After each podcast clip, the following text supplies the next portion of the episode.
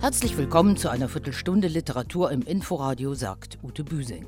Wir stellen Ihnen wie gewohnt neue nationale und internationale Literaturen vor. Im Zentrum unserer Aufmerksamkeit steht aber heute die Buchmesse in Frankfurt am Main und auch das, der Deutsche Buchpreis für Antje Ravik-Strubel und ihren Roman Blaue Frau. Wenn Sie sich vorstellen, dass Sprache ja mein Medium ist als Schriftstellerin, dann ist es natürlich eine der größten Herausforderungen, Sprachlosigkeit in Sprache zu fassen. Also das war, glaube ich, etwas, woran ich lange gearbeitet habe. Zum anderen hat Adina etwas erlebt, was jetzt auch kein einfaches Thema ist. Also sobald es um sexualisierte Gewalt geht, muss ich mich natürlich auch fragen, wie will ich das darstellen? Will ich jetzt die hundertste oder tausendste oder hunderttausendste Version einer Gewaltschilderung da formulieren? Oder geht es nicht vielmehr um die Wirkung, die das hat? Und da war für mich relativ schnell klar, ich kann davon nicht direkt erzählen, sondern erzähle eigentlich von den Auswirkungen und lasse aber die Schilderung dieser Gewalt äh, bewusst aus, um sie nicht auch noch zu potenzieren. Sagt Antje Ravik-Strubel über ihren buchpreisgekürten Roman Blaue Frau. Meine Kollegin Nadine Kreuzhaler hat sie in Frankfurt getroffen. Mehr zu ihren Erfahrungen auf der Buchmesse dann später in der Sendung. Starke Sätze. Der Literaturpodcast von Inforadio. Am Vorabend der Frankfurter Buchmesse fand wie immer die feierliche Bekanntgabe und Verleihung des Deutschen Buchpreises statt. Die Shortlist mit sechs Titeln hatte es in sich und spiegelte punktgenau Spielarten der deutschen Gegenwartsliteratur von Christian Krachts Eurotrash bis zu Monika Helfers Fati, der ich die Auszeichnung auch sehr gegönnt hätte. Aber fast muss einem die Wahl von Antje Ravik-Strubels klug gebauter, gegenwärtige Gender- und Missbrauchsdebatten spiegelnder blauer Frau logisch erscheinen. Aus Frankfurt berichtet Maren Arbing. Als ihr Name fällt, schaut Antje Ravik-Strubel kurz ungläubig, fährt sich mit der Hand durch die kurzen Haare und schnauft sichtlich durch. Dann verliest die Vorsteherin des Börsenvereins des deutschen Buchhandels, Karin Schmidt-Friedrichs, die Begründung der Jury. Mit existenzieller Wucht und poetischer Präzision schildert Antje Ravik-Strobel die Flucht einer jungen Frau vor ihren Erinnerungen an eine Vergewaltigung. Schicht um Schicht legt der aufwühlende Roman das Geschehene frei. Auf der Bühne hat sich Antje Ravik-Strubel wieder gefasst und findet bei aller Freude nachdenkliche Worte. Sie bedankt sich für den Deutschen Buchpreis, der aus ihrer Sicht einem Roman gilt, der die erzwungene Sprachlosigkeit einer jungen Frau umkreist und ihr Vermögen, sich der Sprache und ihrer selbst wieder zu bemächtigen. Antje Ravik-Strubel versteht sich selbst als feministische Autorin. In ihrer Dankesrede stellt sie sich gegen Hass und Hetze im Internet. Aber ist es denn nicht selbstverständlich, dass man mit dem Namen angesprochen werden möchte, unter dem man sich auch angesprochen fühlt? Was für die, die heute am lautesten sind, war das nicht immer für die selbstverständlich? Vielleicht ist es ja zu einfach. Vielleicht muss das Selbstverständliche erst wieder unverständlich werden, um selbstverständlich zu bleiben. Das ist ein Satz von Ilse Eichinger, der mich auch daran erinnert, dass Sprache beweglicher ist und wandelbarer als wir in unseren Gewohnheiten. Als in ihrem Umfeld immer mehr Fälle von sexuellen Übergriffen bekannt wurden, entschied sich Antje Ravik-Strubel dazu, das Thema aufzugreifen. Acht Jahre lang hat sie an ihrem Roman gearbeitet. Sie erzählt die Geschichte Adinas nicht chronologisch. Das Buch spielt in der ehemaligen Tschechoslowakei, Deutschland und Finnland. Unterbrochen wird die Rahmenhandlung um Adina und ihr schweres Trauma von Kapiteln, in denen eine Schriftstellerin mit einer mysteriösen blauen Frau spricht. Wenn ich diese blaue Frau nicht im Kopf quasi gehabt hätte und mit ihr auch über das Thema ja, Erzählen und Sprechen irgendwie reden hätte können, wäre mir diese Geschichte schwerer gefallen. Also dann hätte ich mich, glaube ich, Adina auch nicht so einfach nähern können. In Frankfurt am Main geht heute die Buchmesse zu Ende. Sie konnte diesmal wieder vor Publikum stattfinden. Die Branche feierte sich selbst unter dem Motto Reconnect, sich wieder treffen und vernetzen. Und meine Kollegin Nadine Kreuzhaler ist für Inforadio und die starken Sätze nach Frankfurt gereist. Und sie hat sich besonders darauf gefreut, sich wieder ins Getümmel zu stürzen. War es denn das sprichwörtliche Getümmel, Nadine, oder doch eher überschaubar wegen immer noch geltender Corona-Beschränkungen? Ja, ich glaube, ich habe noch nie eine so entspannte Messe erlebt. Entspannt im Sinne von kein Gedrängel, kein Geschiebe, keine Warteschlangen vor den Toiletten zum Beispiel oder Traubenbildung vor den Lesebühnen, vor den vielen, die es auch jetzt wieder in den Hallen gibt, in den dreien, die hier bespielt werden. Aber es ist gleichzeitig auch komisch, also ganz seltsam. So, es ist schon leer, es fühlt sich leer an. Das ist schon ein komisches, ein seltsames Gefühl. Andererseits bin ich natürlich auch froh, dass ich mich nicht hier durchdrängel, denn es ist auch jetzt noch etwas mulmig, glaube ich, wäre mir da zumute, wenn jetzt wieder das große Geschiebe losgehen würde. Maskenpflicht herrscht innen. Das schmälert den Spaß auch etwas. Und vor allem für die Verlagsmitarbeiter an den Ständen ist das, glaube ich, sehr anstrengend. Die stehen den ganzen Tag da in der sowieso schon äh, dicken Hallenluft mit Masken. Am ersten Tag haben sich hier lange Schlangen gebildet vor dem Einlass, denn es dauert ja auch alles etwas länger. Du musst ja mehrere Nachweise vorlegen, den Impfnachweis oder auch den Testnachweis oder den genesenen Nachweis und dann noch deinen Personalausweis und dann noch dein Ticket. Also es dauert alles etwas länger und dann aber an den anderen Tagen hatte sich das dann schon etwas gelegt. Also die Leute haben dann die Mehrzeit schon eingeplant. Ich auch.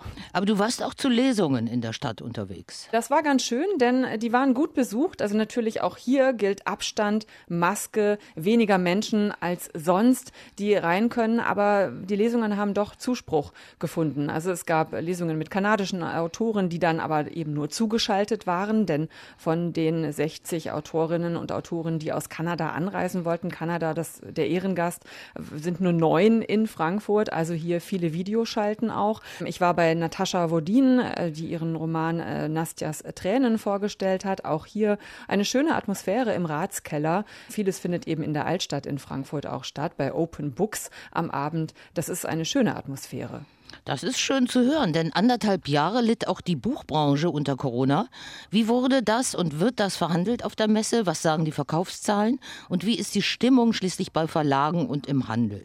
Die Buchbranche hat natürlich gelitten, vor allem auch, es gab ja einfach keine Messe, wo man sich äh, austauschen, vernetzen, vor Ort verhandeln konnte und äh, sich ja treffen konnte. Die gibt es jetzt wieder und darüber war die Freude hier sehr groß, die Erleichterung auch wirklich zu spüren, nicht nur bei der Eröffnung, wo ja Messechef Jürgen Boos und auch die Vorsteherin des Börsenvereins Karin Schmidt-Friedrichs und Monika Grütters, also alle durch die Bank haben das betont, wie das ist und wie erleichtert man ist und wie gut die Buchbranche letztendlich auch durch diese schwierige Zeit gekommen ist. Also die Zahlen, die sehen eigentlich gar nicht so schlecht aus.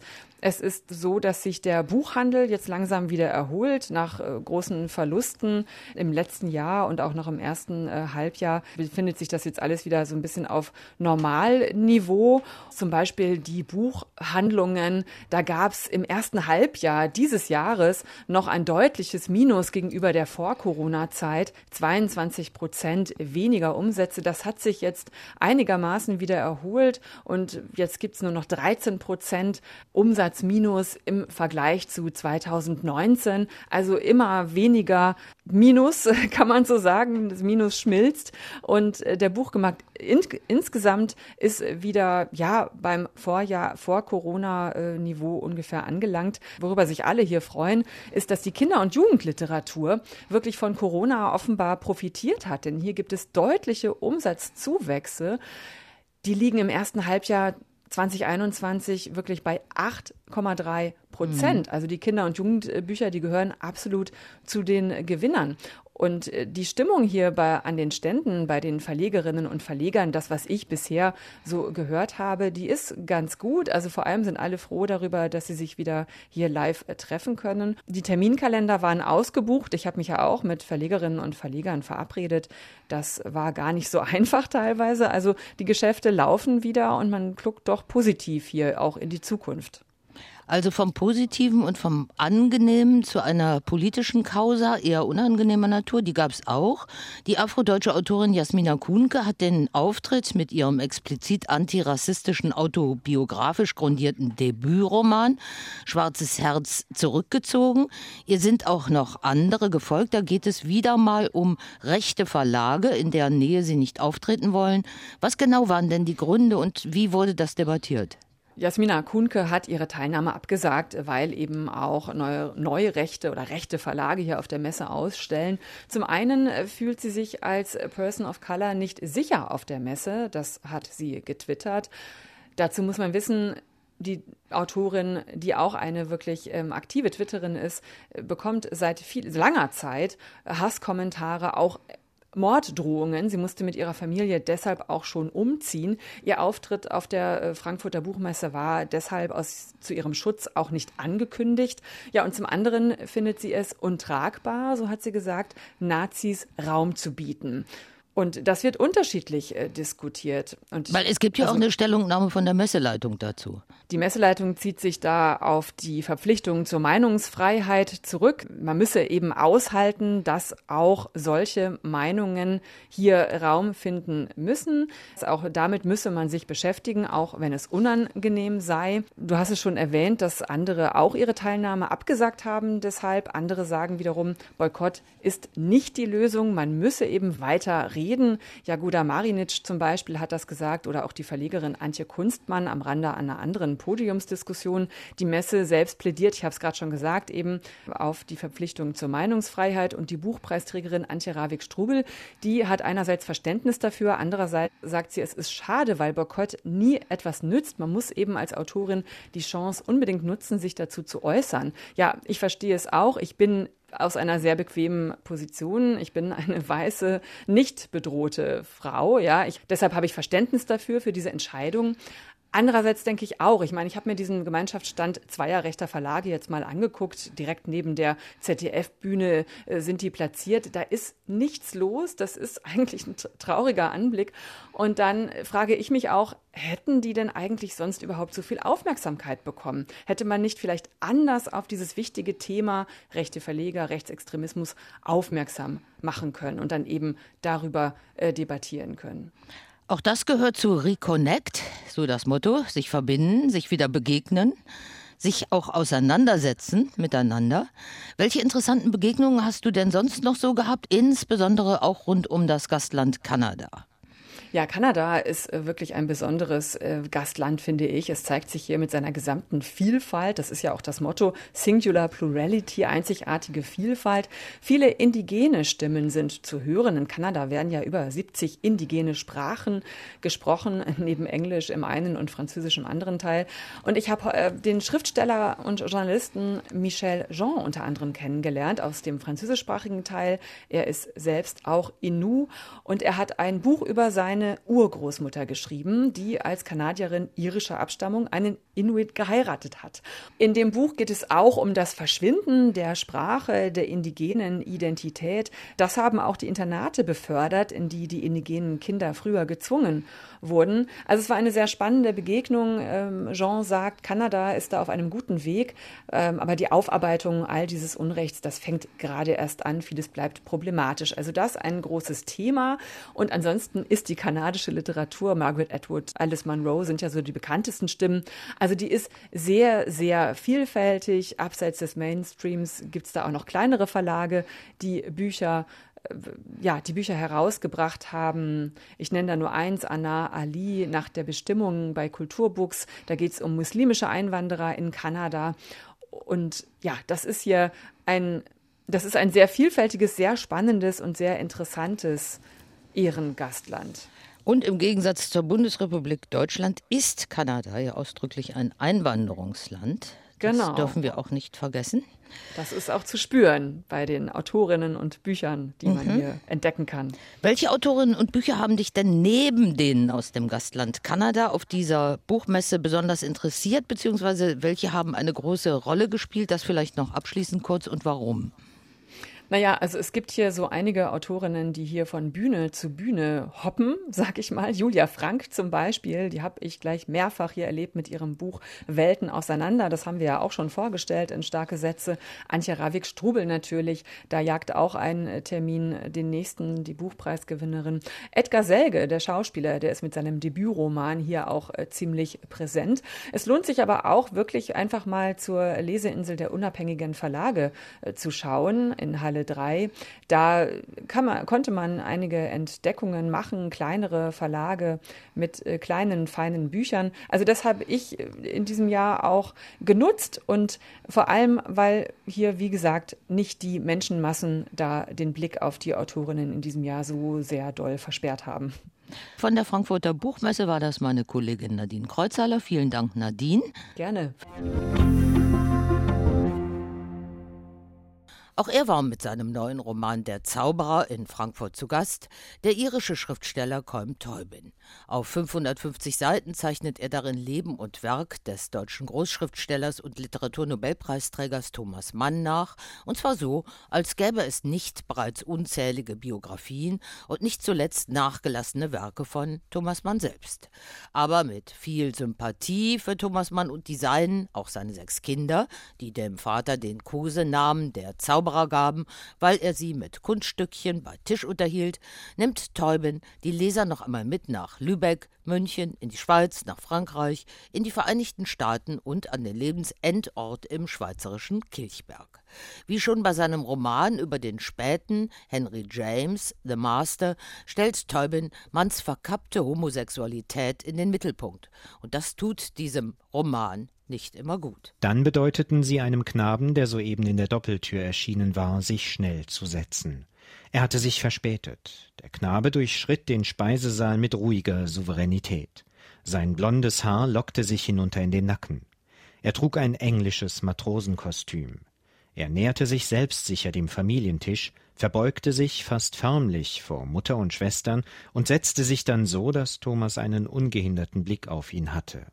Auch Katja hatte den Jungen bemerkt, Heinrich vermutete Thomas hingegen nicht. Zwar ist durchaus überzeugend dargestellt, wie sich Leben und Werk durchdringen, welchen Einfluss Lübecks biedere Bürgerwelt und der erbitterte Bruderstreit mit Heinrich und eben auch Begegnungen, auch die meist nur flüchtigen mit schönen Jünglingen, auf den Schreibimpuls und die Motivik Thomas Manns hatten.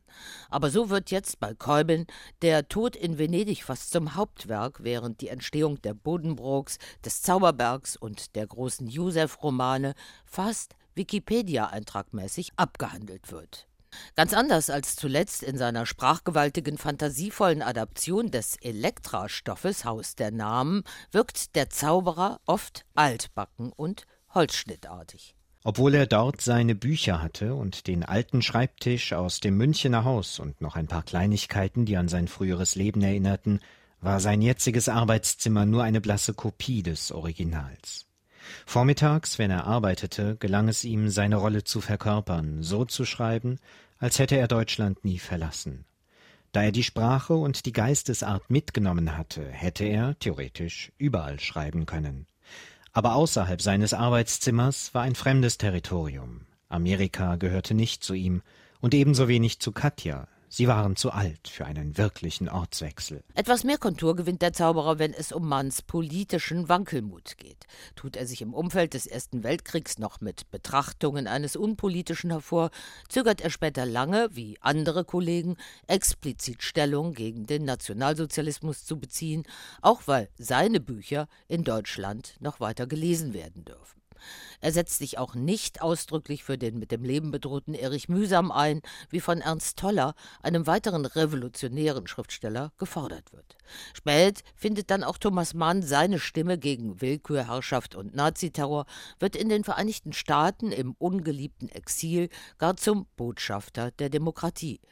Aber Teubin stellt Thomas Mann doch überwiegend als in sich selbst gefangenen, eitlen, politisch letztlich unselbstständigen Dichter und Denker dar, der erst auf Einflüsterungen anderer hin reagiert. Insgesamt erzählt Colm Teubin im intimen Ton psychologischer Einfühlung so, als wäre er bei allem, was Thomas Mann tat und ließ, dabei gewesen. So ergibt sich auch für die Leser eine Schlüssellochperspektive, die sich manchmal fast unangenehm anfühlt. Comte Teubin, der Zauberer, ist in der Übersetzung von Giovanni Bandini bei Hansa erschienen. Und am morgigen Montag um 19.30 Uhr stellt Teubin seinen Roman im Literarischen Kolloquium Berlin vor. Tausend Seiten Katzenabenteuer breitet Michael Köhlmeier in seinem Roman Matou aus, der aber so gar nichts von den literarischen Schmunzel- und Streicheleinheiten bekannter Katzenliteratur hat. Sein Matou ist nichts weniger als Protagonist der Kultur und Weltgeschichte. Unsere Rezensentin Maria Ossowski ist begeistert. Wir Katzenfreunde kennen alle diese Sehnsucht, die Amos Oss einst in den Seufzer fasste. Wenn sie nur einen einzigen Satz sprechen könnte, meine Katze, nur einen Satz. Wie alle Katzenmenschen wäre er entzückt gewesen von Matou, denn dieser Kater kann nicht nur sprechen, sondern auch formvollendet schreiben. Mit der Kralle und einem Tintenfass legt er die Memoiren seiner sieben Leben vor. Sein erstes beginnt im Paris der französischen Revolution im Hause des Journalisten und Danton-Freundes Desmoulins. Matou betritt leichtpfotig die Welt des französischen Bildungsbürgertums, eignet sich dessen Sprache an und bleibt doch biologisch ein abenteuerlustiger Kater. Sein Herrchen landet auf dem Schafott wie einige Anhänger Robespierres. Michael Köhlmeier ist nicht nur ein fantastischer Erzähler, sondern auch ein bekannter Hörbuchsprecher, der seinen Text bezaubernd liest. Zu betrachten hatte ich nicht gelernt, ansehen aber wollte ich mir alles. Und alles war gleich schön. Mir war, als würde die Welt erschaffen, indem ich sie ansah, und weil ich sie ansah, aber ohne zu wissen, wer dieses anschauende Ich war. Und wenn ich die Augen zudrückte, würde die Welt um mich herum wieder nicht mehr sein. So denken auch eure Kinder, habe ich sagen hören. Ich musste zwei Leben leben, ehe ich begriff, dass der Verstand die Wahrheit nicht erschafft, sondern sie vorfindet und abermals zwei Leben, um daran wieder zu zweifeln. Sieben Leben hat der Kater, der als Versuchsobjekt schließlich ebenfalls unter der frisch geschärften Guillotine den Kopf verliert. Im Jenseits, das Katzen schnoddrig das Weggemachte nennen, können sie sich die nächste Station, in die sie zurückkehren möchten, ins Leben aussuchen. Matou will natürlich bei E.T.A. Hoffmann wohnen und gibt das Vorbild für dessen Kater Moore ab. Er zieht bei Andy Warhol ein, er kämpft gegen die Kolonialherren im Kongo und gründet auf der griechischen Insel Hydra ein autoritäres Katzenregime.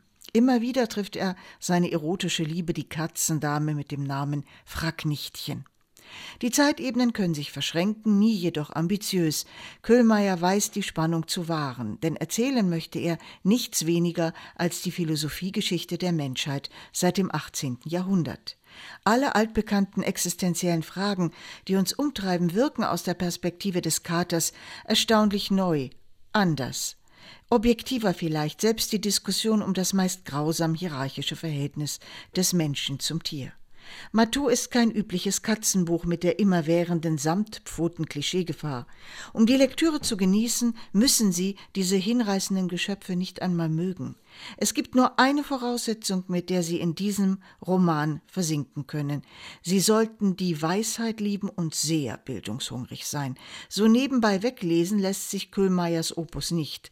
Aber mit viel Zeit und vielleicht gar einer Fellpersönlichkeit auf dem Schoß ist Matou ein geheimnisvoll entzückendes Vergnügen. Matou von Michael Köhlmeier ist bei Hansa erschienen. Und noch zwei Hinweise. Gestern begann die Woche der unabhängigen Buchhandlungen. Bis zum 30. Oktober zeigen sich dabei 850 unabhängige Buchhandlungen in ganz Deutschland von ihrer agilsten Seite, laden noch mehr Autorinnen und Autoren als sonst zu sich ein, übergeben kurzfristig die Geschäfte an sie. Also achten Sie auf die Buchläden Ihres Vertrauens in Ihrer Nähe. Um Gentrifizierung und Kunst geht es bei Cook Read am 26. Oktober im Akutstudio. Jan Brandt, Annette Kröschner, Sünke Köhler und Mascha Queller lesen und sprechen über städtebauliche und gesellschaftliche Veränderungsprozesse, die zum Verschwinden von Orten führen. Beginn ist 20 Uhr fehlt uns noch der erste Satz eines neuen Romans, der hier unser letztes Wort sein soll. Wir entnehmen ihn Bodo Kirchhoffs rechtzeitig zur Frankfurter Buchmesse erschienenen 600 Seitenwälzer Bericht zur Lage des Glücks, erschienen bei der Frankfurter Verlagsanstalt. Das erste in einer kalabrischen Tageszeitung Gazzetta del Sud aufgetauchte falsche und zugleich richtige Bild der Person, die mir trotz aller Zuneigung und wahrscheinlich auch Liebe bis zuletzt fremd war, zeigt bei nur flüchtigem Hinsehen kaum mehr als einen Streifen Buschland unter blankem Himmel. Allein der Hauch eines Wolkenbands schwebt über dornigen Baumkronen am Horizont. Mehr dazu dann nächste Woche in einer neuen Ausgabe von Starke Sätze bei meiner Kollegin Nadine Kreuzhaler. Das war's für heute. Tschüss, bis zum nächsten Mal, sagt Ute Büsing. Starke Sätze. Der Literaturpodcast von Inforadio. Wir lieben das Warum.